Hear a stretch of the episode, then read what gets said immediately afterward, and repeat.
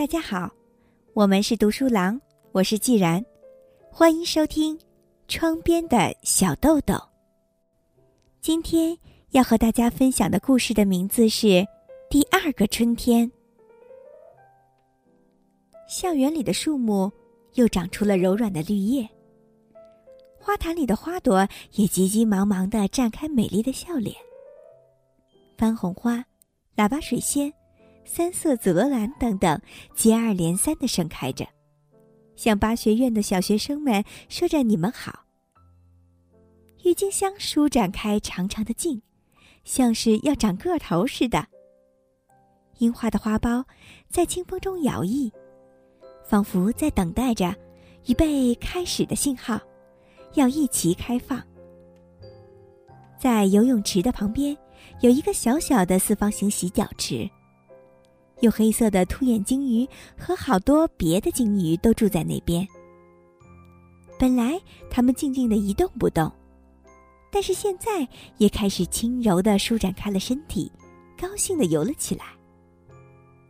一切一切，都是这么的光彩照人，清新活泼，让人感觉到神采奕奕，洋溢着蓬勃的朝气。这个季节，即便人们不说出口来。但都心照不宣，那就是春天来了。回想妈妈带着小豆豆第一次来到八学院的那天早晨，小豆豆看到地面上长出的大门，非常吃惊；看到电车教室，高兴的只想飞奔上去。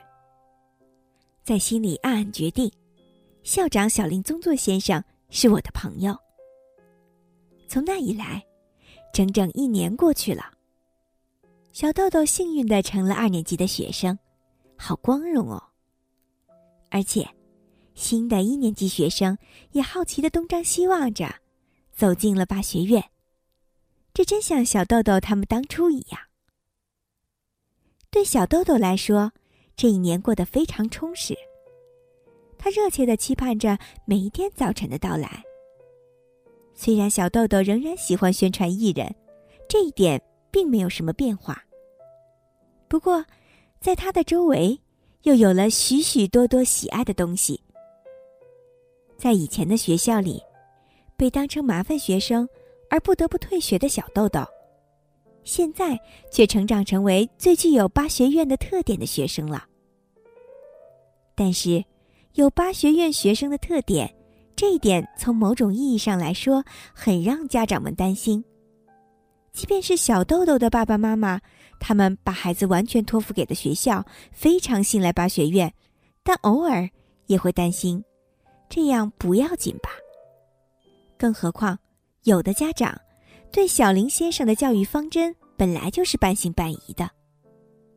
他们中有的人仅仅凭着眼前的事情来判断和决定一切。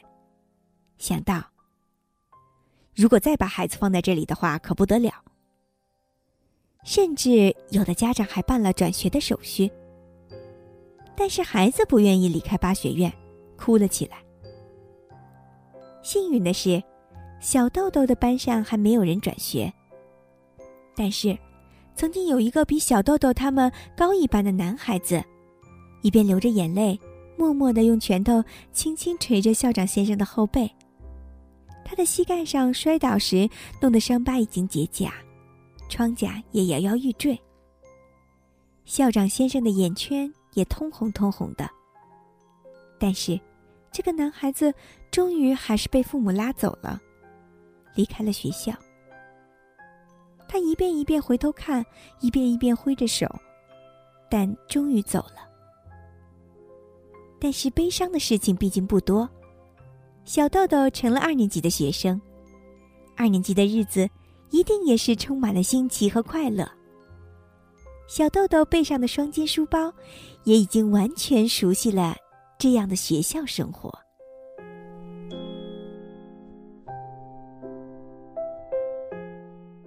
今天就为大家分享到这里，我是既然，我们是读书郎，谢谢收听，再见。